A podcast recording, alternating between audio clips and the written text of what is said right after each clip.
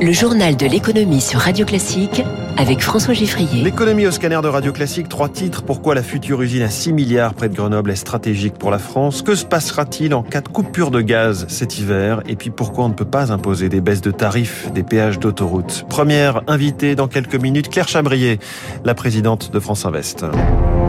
Radio classique. Journal de l'économie qui démarre avec un tweet enflammé, celui de Bruno Le Maire hier. C'est le plus grand investissement industriel des dernières décennies, hors nucléaire, et un grand pas pour notre souveraineté, 1000 emplois à la clé. Le ministre de l'économie parle là du gigantesque investissement annoncé hier par le groupe franco-italien ST Microelectronics et l'américain Global Foundries, 5 milliards 700 millions d'euros pour euh, construire une usine de semi-conducteurs à Kroll, près de Grenoble. Bonjour Eric Mauban. Bonjour François, bonjour à tous. Alors, deux questions. Pourquoi le montant est aussi élevé et que va produire exactement cette usine? Eh bien, le montant est élevé, c'est vrai, mais à la hauteur des ambitions de la Commission européenne. Cet investissement s'inscrit dans le cadre du plan européen baptisé CHIPS Act. Son objectif est de porter la capacité de production de l'Europe en semi-conducteurs de 10% aujourd'hui à 20% de la capacité mondiale d'ici à 2030. Pour cela, eh bien, l'exécutif européen prévoit une enveloppe de 50 milliards d'euros. Elle servira en partie donc à financer la construction de ce nouveau site, un site qui sera euh, en fait une extension de celui de ST Microelectronics déjà existant. Il permettra d'augmenter la fabrication de semi-conducteurs de dernière génération. Ils seront plus petits, plus sûrs, moins énergivores et plus performants et destinés essentiellement à l'industrie automobile et aux infrastructures de communication. Vous parlez de plus petits, effectivement, c'est de l'ordre du nanomètre dans cette industrie des semi-conducteurs. Alors Eric, vous restez avec nous, je le disais, dans le kiosque Eco, la France obtient sa méga factory, méga usine, comme l'Allemagne avec euh, Intel il y a quelques semaines. Au-delà des emplois, c'est bien un enjeu de souveraineté aussi. Mathilde Aubry est professeure à l'école de management de Normandie. On voit bien qu'aujourd'hui, il y a une volonté d'effectivement plus produire sur le territoire. Alors évidemment, c'est pas une volonté de produire tous les semi-conducteurs dont on pourrait avoir besoin sur le territoire, mais de garder la main sur un secteur aujourd'hui extrêmement central pour l'économie euh, contemporaine et euh, de garder en fait des pouvoirs de négociation lorsqu'il s'agira euh, de discuter avec des pays producteurs ou des pays consommateurs de semi-conducteurs. C'est des choses qui prennent des années et on a pris tellement de retard en Europe que de toute façon, pour rattraper ce retard-là et rentrer dans le jeu, ça va être très très long et il va surtout falloir une stratégie euh, très volontariste de la part des Européens. Alors justement, la stratégie, Eric Mauban, euh, Emmanuel Macron sera ce matin en Isère pour détailler celle de la France en microélectronique. Effectivement, la microélectronique occupe une place euh, importante dans le plan France 2030. Ce plan de 30 milliards d'euros déployé sur 5 ans doit permettre à la France de développer sa compétitivité industrielle et technologique. Un sixième de ce montant, soit 5 milliards d'euros, sera consacré au soutien de la filière microélectronique. Il s'agit de ne pas se laisser distancer par euh, l'essor du numérique. Pour y parvenir, eh bien, il faut faire un effort de recherche et développement conséquent afin de rester compétitif en termes de coûts, mais aussi de performance et de consommation énergétique. Le domaine du semi-conducteur investit dans, investit tous les ans 15 euh, à 20% de son chiffre d'affaires en recherche et développement. Le dossier du journal de l'économie de Radio Classique signé Eric Mauban en direct. Je vous parlais de nanomètres. Je suis allé vérifier parce que j'étais plus très sûr. Un nanomètre, c'est un milliardième de mètre. Euh, ST Microelectronics aujourd'hui fait des fait des puces de l'ordre de 30 nanomètres, alors que le, le, taïwanais TSMC est à 3 nanomètres, soit quand même 10 fois plus petit encore si c'était possible.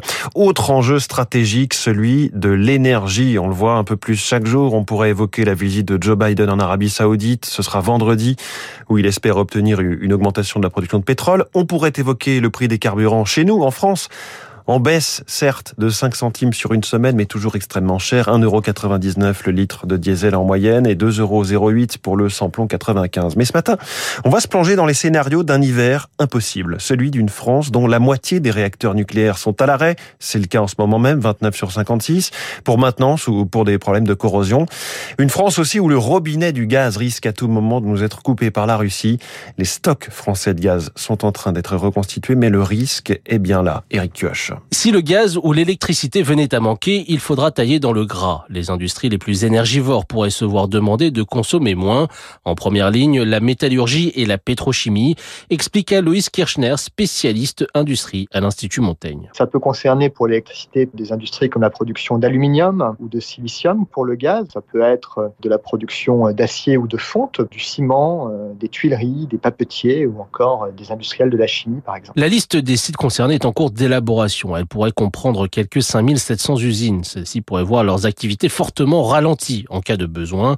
Un décret a été publié dans ce sens en avril. Mais ce scénario noir n'est pas une fatalité selon Alexandre Sobo, président de France Industrie. Moins de gaz, c'est moins de production. C'est du chômage partiel, c'est une balance commerciale qui se dégrade. Avant d'arrêter des activités, je pense que la sobriété et l'exigence pour chacun de faire le moins possible est sans doute ce qui peut le plus nous protéger d'impact économique fort. Un impact qui pourrait aussi être écologique face au risque de coupure pour sécuriser l'approvisionnement en énergie des usines. Nombre d'industriels envisagent le recours au pétrole, 25% plus émetteur de CO2 que le gaz naturel. Éric Kioch, le pouvoir d'achat à la une encore avec cette initiative inédite. Toutes les centrales syndicales françaises, CFDT, CGT, FO euh, et les autres, se sont mises d'accord hier soir pour présenter des revendications communes avant le débat à l'Assemblée nationale sur le projet de loi pouvoir d'achat. Ce sera lundi. La France et ses autoroutes, je vous le disais hier, le ministre des Transports Clément Beaune appelle les sociétés concessionnaires à un geste sur les tarifs des péages, message partiellement reçu par Vinci qui va accorder une ristourne de 10% pour ceux qui payent par chèque vacances.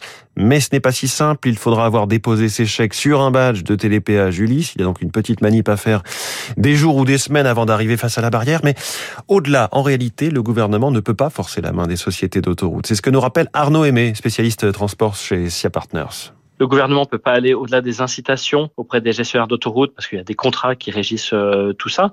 Et puis en plus, vu, le timing, euh, il est sûrement trop trop tard pour modifier les tarifs pour les départs et les retours de vacances. Peut-être que le gouvernement vise davantage, c'est la rentrée, éviter trop de grogne sociale. À ce moment-là, il aurait intérêt à cibler les trajets euh, de, de, ceux qui prennent l'autoroute tous les jours, donc c'est-à-dire plutôt les petits trajets qui pourraient être, dont le prix pourrait être réduit. Tout ça pour éviter la grogne sociale euh, au retour des vacances. Arnaud Aimé de SIA Partners, c'est l'actionnaire qui monte, qui monte. Le chèque, euh, le tchèque Daniel Kretinsky vient de franchir le seuil des 20% du capital et des droits de vote de Fnac Darty. Il était à 13% en avril, 5% en février. Et il n'a toujours pas l'intention de siéger au conseil d'administration. Alors que vient-il faire à ce niveau-là du capital euh, du groupe de distribution? Olivier Salomon est associé au sein du cabinet de conseil Alix Partners ça montre son intérêt réel pour le modèle et pour l'activité. C'est une enseigne qui a plutôt bien réussi le passage vers le e-commerce, pour utiliser un terme de, notre jargon, l'omnicanalité, c'est-à-dire la présence à la fois en magasin, en ligne, avec des solutions pour les consommateurs, des services pour les consommateurs qui sont hybrides entre les différents canaux. Les résultats de 2021 étaient excellents, le cours était remonté. Là, il a un peu baissé, donc ça lui donne une fenêtre intéressante pour euh, augmenter sa position.